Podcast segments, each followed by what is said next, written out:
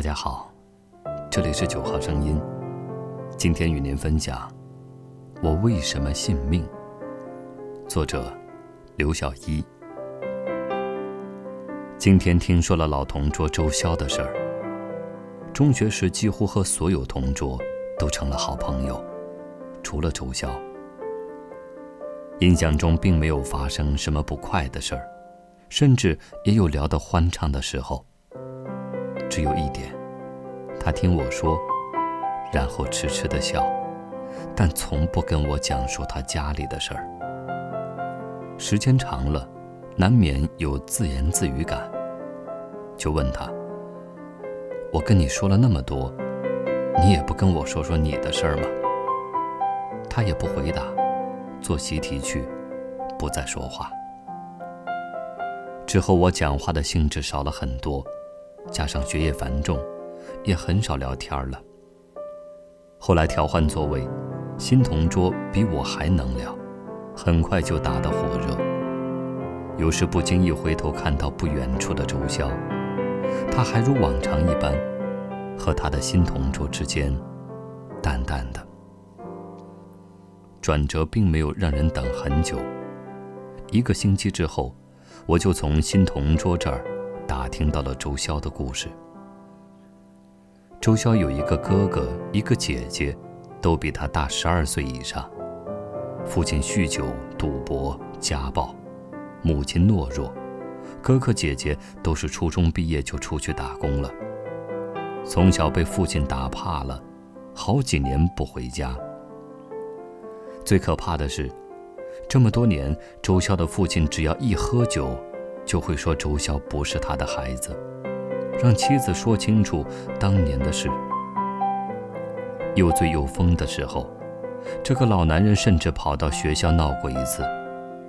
周潇的母亲开始争辩、大哭，后来心情阴郁，便很少说话，即便对周潇也是惜字如金。听说了这些，心里很不是滋味儿。我又回头看他，周潇其实长得清秀，但因为面无表情、眼神灰淡，整个人就像少了颜色一般。毕业时写同学录，我的传到周潇那儿，本以为他会如往常般只留下几个字，没想到他居然抄给我泰戈尔的诗。审判官，你想说他什么，尽管说吧。但是我知道我孩子的短处。我爱他，并不因为他好，只是因为他是我的小小的孩子。你如果把他的好处与坏处两两相权一下，恐怕你就会知道他是如何的可爱吧。当我必须责罚他的时候，他更成为我的生命的一部分了。当我使他眼泪流出时，我的心和他同哭了。只有我，才有权去骂他，去责罚他，因为只有热爱的人，才可以惩戒人。这首《审判官》是我最爱的一首诗。曾经告诉过他，他居然还记着。周潇这个名字之后就沉睡在了我的记忆里，直到今天，和另一个住在周潇隔壁的老同学聊天，说起了他。原来我们毕业没多久，周潇的母亲就跳楼自杀了。之后他父亲酗酒更厉害，几乎没有清醒的时候。经常在大街上过夜。周潇选择了一所本地的大学，周末回家照顾父亲。他读大二的时候，父亲检查出肝癌，哥哥姐姐终于回来了一次。三个人围一桌开了一个会，除了周潇，一致同意放弃治疗。那是十岁之后的周潇第一次在哥哥姐姐面前嚎啕大哭。姐姐也抱着他哭。三个可怜人几乎没有体会过父爱。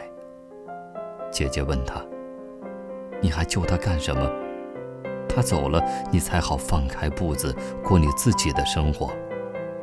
就算能救活，他也不会有清醒的时候，和死了有区别吗？”争论并没有持续太久。那之后，他父亲只撑了不到一个月，就浑浑噩噩的去了。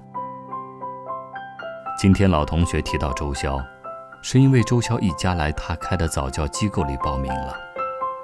他亲眼看到，周潇和老公郎情妾意，看着女儿的时候，眼里洋溢着满满的幸福。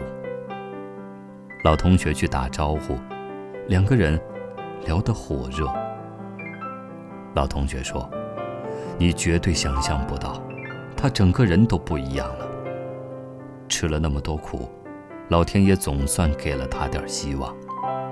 真的，当年真没觉得他好看，那天简直是惊艳。如果伤害过别人，你也会受到类似的伤害。所谓类似，就是让你明白自己当年的行为有多伤人。”如果受过伤，生活会还你等量的温柔。所谓等量，就是让你觉得以前所有的等待、伤害，都是值得的。这，就是命运守恒定律。我想起周潇抄给我的审判官。同桌时，我自说自话，他听得认真，却从不交换信息。也许他实在无所交换，只能以微笑回应。而同学录上为我抄那首诗，应该也包含着千言万语。岁月给他的艰难阴暗，都成为肥料，让他为自己的孩子开出最甜美的花朵。他一定也会用热爱去鼓励和惩戒，避免自己的孩子。再受那样的难。